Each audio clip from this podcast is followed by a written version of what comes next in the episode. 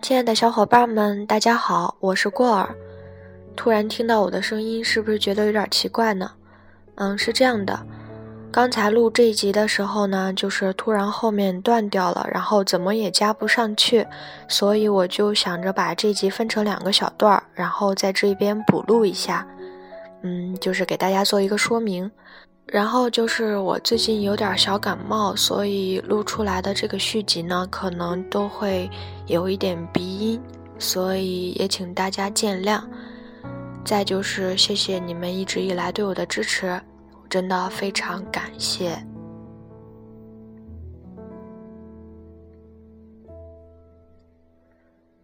播千鸟第三节，菊枝很不自在。很想活动活动。一定好了，在这家旅馆住两个晚上，因此他们就去热海饭店吃午餐。饭店附属的餐厅靠窗处，破损了的芭蕉叶立在那里，对面只有一簇凤尾松。小时候，父亲曾带我到这里来过新年。凤尾松同那个时候没什么两样。学子说着。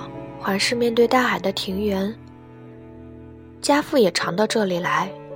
那时候我也跟着来，也许还遇见了幼年时代的学子呢。瞧你说的，是这样吗？幼年时代相会不是挺有意思的吗？小时候相会，说不定就结不了婚呢。为什么？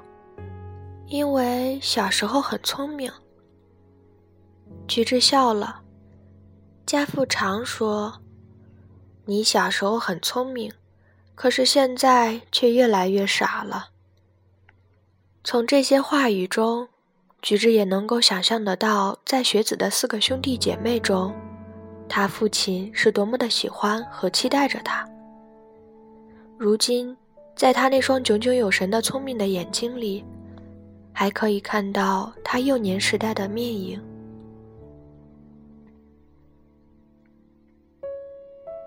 播千鸟第三节到此结束，感谢您的收听。